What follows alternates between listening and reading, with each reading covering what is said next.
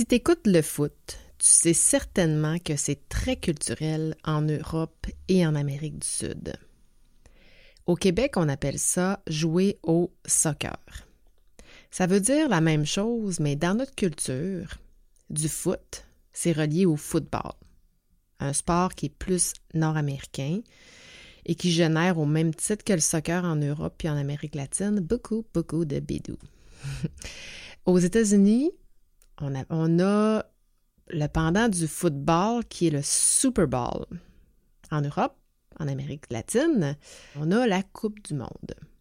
D'ailleurs, tu as certainement écouté la finale entre l'Argentine et la France euh, il y a quelques semaines, qui démontrait à quel point c'est imprégné dans ces deux cultures-là et à quel point les gens sont partisans et ça fait partie de leur gène, de leur culture.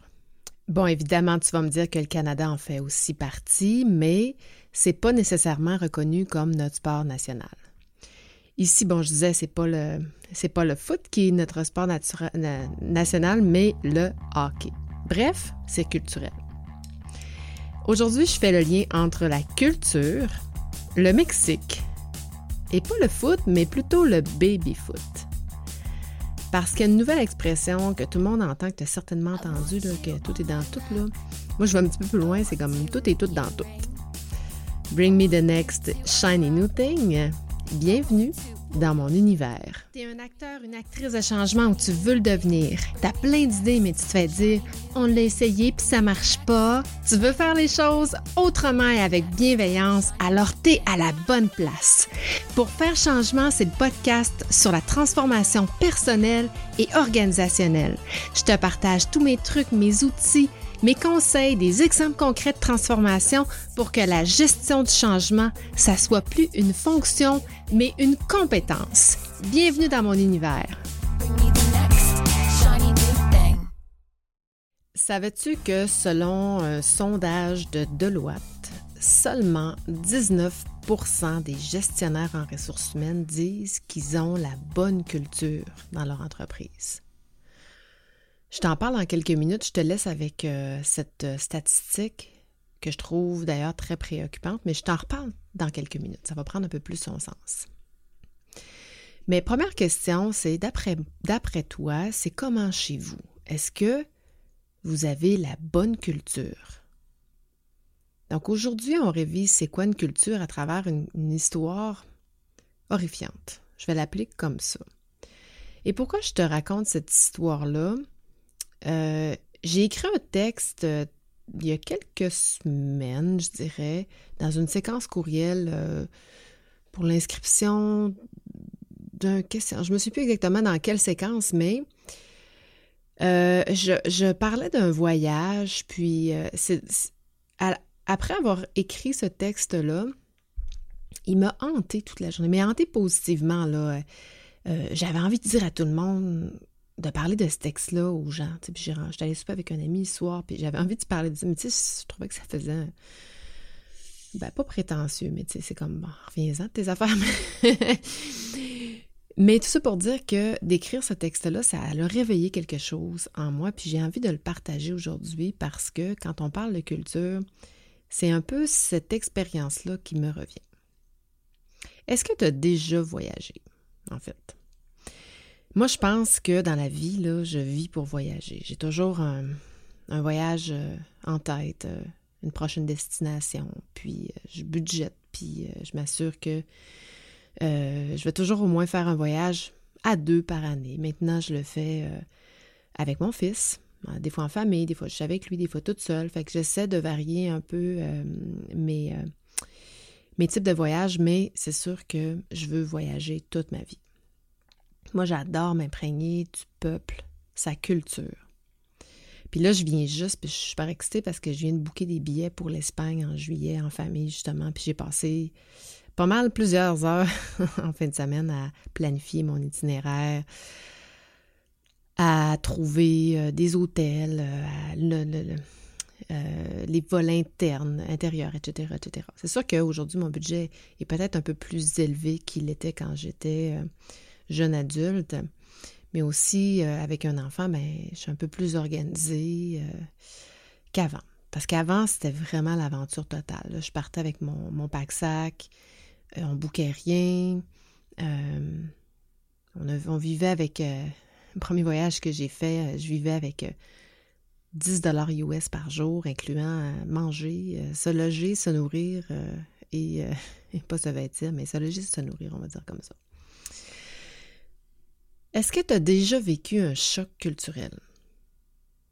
C'est sûr que ce type de voyage-là nous amène à vivre des chocs culturels parce que on n'est pas dans des voyages tout, inclus ou, organisés où on, nous prend en charge. Et moi, j'ai vécu un gros choc culturel. Je dirais le premier choc culturel que j'ai vécu, c'est en Amérique du Sud, au Chiapas. Chiapas, c'est dans le sud du Mexique. Ça s'est passé en 97. J'ai 22 ans à l'époque. C'est mon premier voyage ever. J'ai jamais voyagé. Donc, je suis green, green, green. Donc, je pars avec mon pack-sac. je fais mon premier pack-sac, mon premier bagage euh, léger avec mon budget de 10 piastres US par jour. Donc, tu peux comprendre que je dors pas dans des hôtels de luxe. Je dors dans des, dans des taudis. Je voyage en autobus. Puis des fois, je voyage de nuit pour sauver, euh, pas des nuits de taudis, mais surtout des pesos. Puis là, on arrive dans une ville qui s'appelle Tuxtla Gutiérrez. Ça, c'est dans le sud-est du Mexique. On arrive euh, au petit matin. On a fait environ, là, si je me souviens bien, là, euh, une bonne. En fait, on, arrive de nuit, on a voyagé de nuit, on arrive, il est petites heures du matin, puis on a fait peut-être euh, entre Mexico City et, et cette ville-là, bon, 14-15 heures d'autobus. Donc, on arrive un peu un peu red eye. Donc, je me souviens que je sors de l'autobus, puis en mettant les pieds en dehors de l'autobus, je sens qu'on nous regarde, mon ami et moi, avec des grands yeux ronds. Mais pas des yeux de curiosité, des yeux de méfiance. Puis là, je me souviens de m'être posé la question est-ce que je suis vraiment la bienvenue? C'est-tu vraiment ça, voyager? Je, je, débarque, là. Puis, je suis vraiment pas sûre. Mais ce que je savais pas à l'époque, c'est qu'en 1997, c'était la guerre au Chiapas. Cette ville-là est dans le Chiapas, dans le sud du Mexique, comme je disais. Et cette guerre-là vient de se terminer après le débarquement de Marcos et de ses commandants zapatistes. Les commandants zapatistes, pour ton information, si tu ne connais pas ça, c'est des guerriers qui n'aiment pas les armes, donc qui battent, qui se battent sans armes. Et leur cause, c'est de combattre en faveur des Indiens qui ont été opprimés par le gouvernement mexicain. En fait, au Chiapas, à cet endroit, c'est un peuple maya. Et ce peuple-là, il n'y a pas plus de 3, 4, 5, 6, 7, 8 mois, je ne me sais plus exactement, mais ils viennent juste de vivre des expériences vraiment violentes en fait, on appelle ça un génocide. Je vais utiliser ce mot-là parce que ça a été effectivement un génocide envers sa population indigène. Et ils cherchent depuis à faire reconnaître leur droit à la démocratie. Donc, je rentre dans un contexte politique majeur, en fait. Mais moi, je ne le sais pas. J'ai 22 ans, je débarque, c'est mon premier voyage. J'ai pas lu avant de partir. Jamais Je ne fais pas comme l'Espagne, je me suis pas organisée et lue. Bref, ils sont méfiants et chaque étranger qui arrive est observé et scruté. Puis tu sais, là maintenant, je le comprends parce que, l'armée mexicaine débarque dans ton village puis tue des centaines de personnes, incluant hommes, enfants, femmes, des femmes enceintes. C'est un crime vraiment horrible, indescriptible. J'ai 22 ans, je connais rien de la vie, encore moins du Chiapas. J'ai 22 ans, je débarque sur ce sol mexicain insouciante et surtout vulnérable. Et c'est là que j'apprends dans ses regards qu'il s'est passé quelque chose. Je vais le savoir plus tard parce que j'ai fait par la suite plusieurs lectures. Mais je vais savoir plus tard, juste plus tard, c'est quoi cette histoire horrible-là. Mais là, je ne le sais pas. Je sais rien, mais je le sens je sens que la culture est empreinte de peur, de tristesse. Je sens qu'elle est empreinte de méfiance. Puis il y a des mots qui sont très génériques, pour lesquels on a peu ou beaucoup de définitions, des définitions qui sont larges. dont le mot culture. À 22 ans, je ne comprenais pas le sens de la culture du pays, d'un pays en général. Mais je ne comprenais pas non plus ce que voulait dire le mot culture. Je sais par contre qu'à ce moment-là, je vis et je sens ce choc culturel entre les habitants et moi. Moi qui est insouciante nord-américain, qui est fortuné, qui vient d'un, pays riche, même si je voyage avec un budget de 10, 10 US par jour, je suis une nord-américaine insouciante qui n'a pas vécu ça. Mais ça veut dire quoi au fait le mot culture? Si on revient à la base, la racine latine du mot culture, c'est cultura, qui vient, qui, vient euh, qui veut dire en fait soin ou care. Puis clairement, c'est pas ce qu'on a fait avec les Indiens du Chiapas, on n'en a pas pris soin, ça c'est sûr. Bref, la culture, c'est quelque chose qu'on sent, c'est quelque chose qu'on vit. On ne peut pas décrire nécessairement une culture ou définir une culture. Ça ne se programme pas. Puis en entreprise, on utilise les mots culture d'entreprise ou encore culture organisationnelle. Moi, à 22 ans, je ne savais certainement pas que la culture est garante du passé. Ses expériences, son vécu, son peuple, ses défis. Puis aujourd'hui, je te parle de culture d'entreprise parce que l'histoire du Chiapas est vraiment intense, trop intense, puis trop lourde pour moi à mettre en mots. Puis ça me replonge aussi, ce texte-là me replongé dans un fort sentiment d'injustice. Et j'en parle encore aujourd'hui, puis je suis encore dans un fort sentiment de mépris. Si jamais l'histoire t'intéresse, j'ai lu un livre, un magnifique livre écrit par Daniel Mitterrand qui s'appelle Ces hommes sont avant tout nos frères. C'est l'histoire, elle, elle l'a aidé euh, Marcos euh, dans le, ce qu'ils appellent, appellent la déclaration de la réalité, donc dans ce débarquement-là pour, euh, pour faire la paix, en fait. C'était l'objectif, c'était de faire la paix avec, avec les soldats et l'armée et le gouvernement. Donc, au niveau organisationnel, même si l'entreprise communique placarde ses valeurs, sa culture souhaitée sur les murs. On voit ça dans les salles de conférence, sur les sites Internet. La vraie culture, elle, c'est pas celle qu'on communique, c'est celle que vivent et celle que font les employés. Au Chiapas, c'était le peuple, mais dans, dans l'entreprise, c'est les employés. C'est celle-là qui va être la plus vraie, la plus juste, la plus perceptible, mais surtout la plus sentie. La culture, c'est intangible, mais on peut quand même la percevoir dans des choses aussi simples que les objets, les comportements, les commentaires, les regards.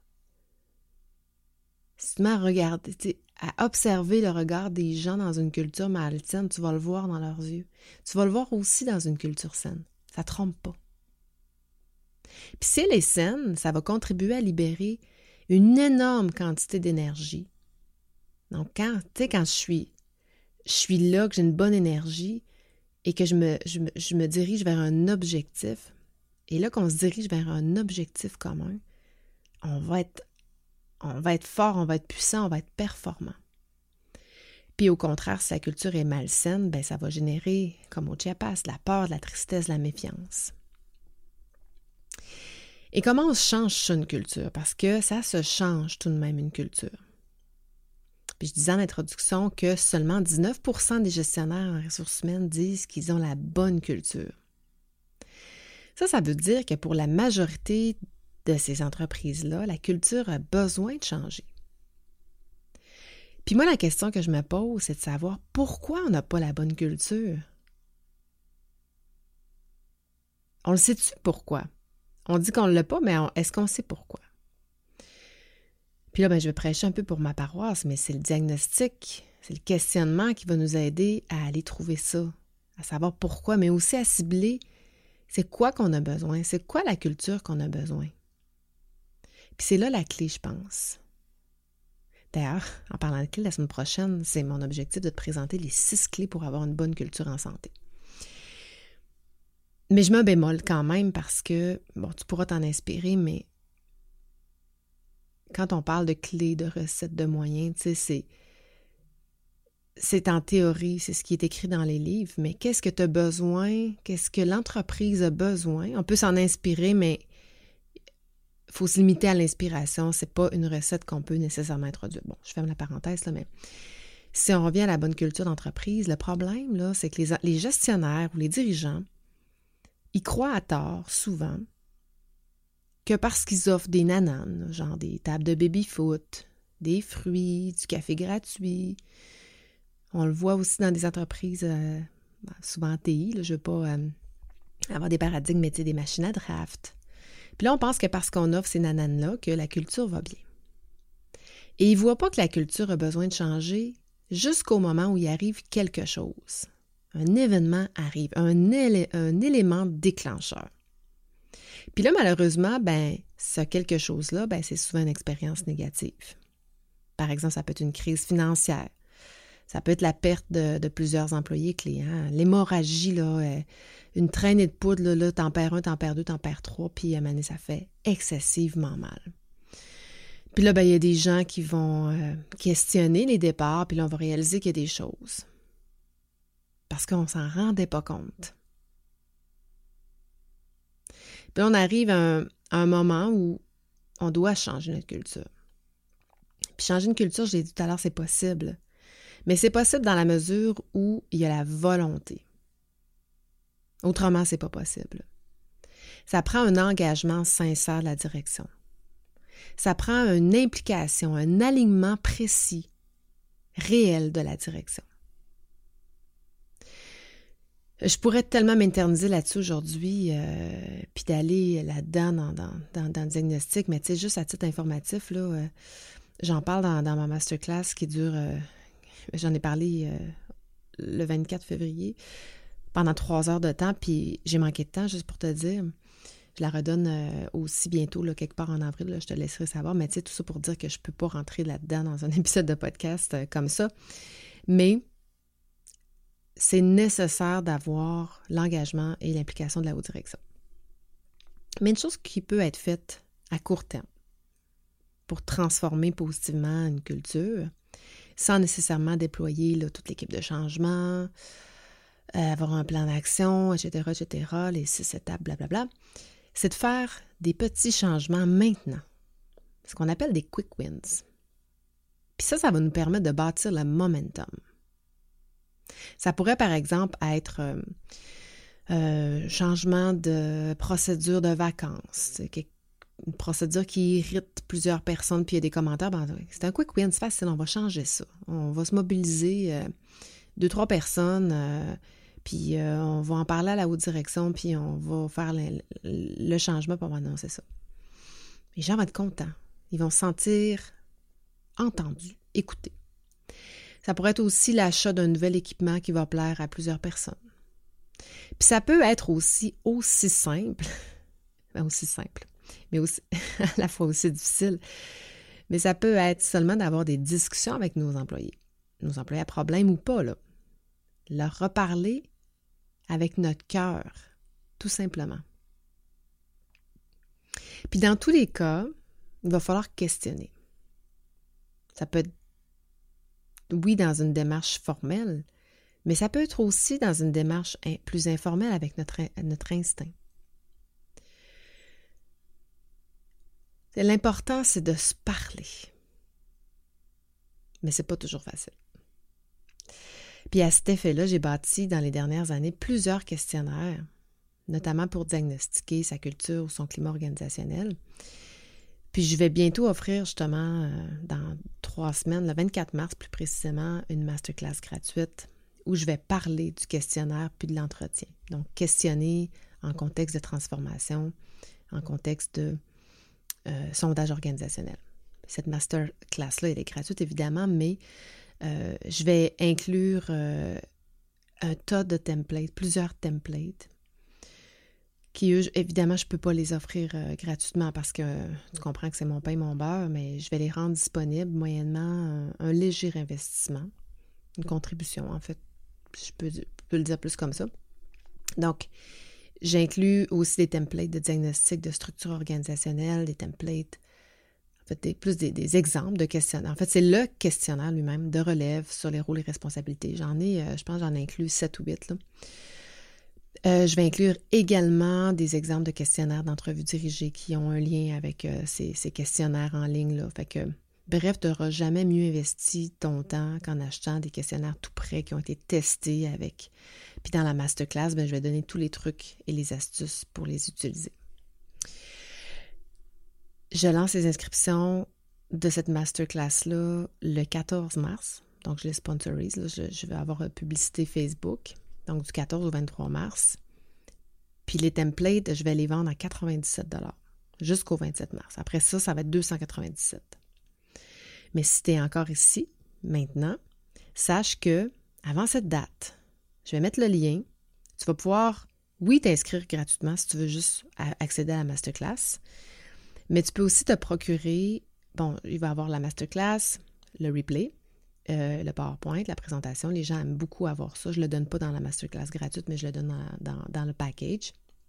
Et tous les, euh, les, templates, les exemples, pour seulement 47 Donc ça, écoute, tu ne peux pas avoir un meilleur retour sur investissement que ça. Je te l'offre jusqu'au lancement de la promotion du 14, donc jusqu'au 13 mars à minuit. Fait que ça, c'est dans une semaine. Fait que tu peux te les procurer pour la prochaine semaine avec le lien que je vais te mettre dans, le, dans mon courriel. D'ici là, je reviens à, mon sujet du jour. Je te donne mon meilleur conseil pour travailler sur ta culture organisationnelle. Ah, j'en ai un petit peu parlé tout à l'heure, c'est celui de communiquer. Puis pas communiquer à travers des politiques, des évaluations, des processus disciplinaires. D'ailleurs, D'ailleurs, si moi, il y avait des outils que je bannirais des entreprises, ça serait bien ceux-ci. Les évaluations annuelles et les processus disciplinaires. Et je dis bien les outils parce que c'est des outils qu'on a intégrés dans les organisations parce qu'on ne se parle pas. On se parle une fois par année ou deux fois par année quand on est une bonne entreprise aux évaluations annuelles. Puis si ça va pas bien, ben là, on rentre dans un processus disciplinaire parce qu'il faut colliger tout ça. Puis moi, je trouve que ça fait pas de sens en 2023 d'avoir encore recours à ces outils-là. Mais bon, c'est une autre histoire. Mais à travers les communications, le dialogue, entrer dans les non-dits, dire les vraies affaires, dire les vraies choses avec bienveillance, être empathique, ouvert, s'abstenir de jugement. Je pense que c'est ça qui va faire en sorte que notre culture va devenir de plus en plus saine. Parce que, tu sais, au final, on est des humains. On est un humain qui parle avec un humain. C'est tout. Puis on ne cesse pas d'être un humain parce qu'on est au travail. On a encore des émotions. On a encore des, des, des, des, des objectifs de carrière. On a encore des peurs. C'est dur, oui, de communiquer parce qu'on n'a pas appris à parler humainement. Mais je te rassure, ça s'apprend. Et surtout, ça se prépare. Tu sais, si tu as à parler à une personne, improvise pas. Surtout si c'est émotif et pour toi et pour elle. C'est quoi ton intention à la fin de cette rencontre? C'est quoi le message que tu veux passer? Comment tu vis ça? Comment l'autre peut vivre ça, va recevoir ça? C'est quoi ton besoin, ta demande envers lui envers elle? Bref, mets des mots pour te sortir le plus possible de ton émotion aussi. C'est beaucoup plus facile à dire. Mais c'est stressant. C'est stressant, communiquer, parce qu'on n'a pas appris. Bref. Je termine avec une anecdote euh, qui s'est passée, euh, je ne sais pas où aux États-Unis exactement, j'aurais pu regarder, mais je n'ai pas regardé, mais à The Wheel of Fortune, tu dois connaître ça. Euh, l'épisode où on doit résoudre une phrase, une, citation, etc. Puis tu as peut-être vu dans les réseaux sociaux, il a passé, il passé y a quelques semaines, deux, trois semaines environ, où une dame, je l'ai écouté ce matin, c'est triste, c'est vraiment triste, mais elle n'arrive pas à trouver l'expression qui semble assez évidente pour le commun des mortels américains. Moi, je, honnêtement, je ne l'aurais pas plus trouvé parce que je ne connais pas les expressions euh, américaines, euh, anglaises aussi, mais la phrase, c'était Another feather in your cap. Puis là, elle essaye trois fois. Elle apprend une lettre, puis il manque deux, trois, deux, trois lettres, dont euh, cap, le, dernier mot. Puis elle dit Another feather in your hat. Là, ça marche pas. L'autre, il joue, là, puis là, il y a des bancs. En tout cas, c'est assez malaisant. Après ça, elle réessaye. Another feather in your lap. Ben, là, après ça, non, ça marche pas. Elle réessaye une troisième fois. Another feather in your map. elle réussit pas. Elle a 6000 dollars en jeu. Elle n'est pas capable de résoudre l'énigme. Fait que là, le gars d'à côté, finalement, qui a tout perdu son argent, que je pense qu'il a 300 pièces, il dit Another feather in your cap. Et c'est lui qui gagne. Le lendemain, le soir, j'imagine aussi, les gens se mettent à la ridiculiser sur les réseaux sociaux, disant qu'elle niaise, c'est une nounouche, une imbécile, franchement. Tu, peux pas manquer ça, puis perdre 6 000 comment être, si imbécile, tu sais. Fait que...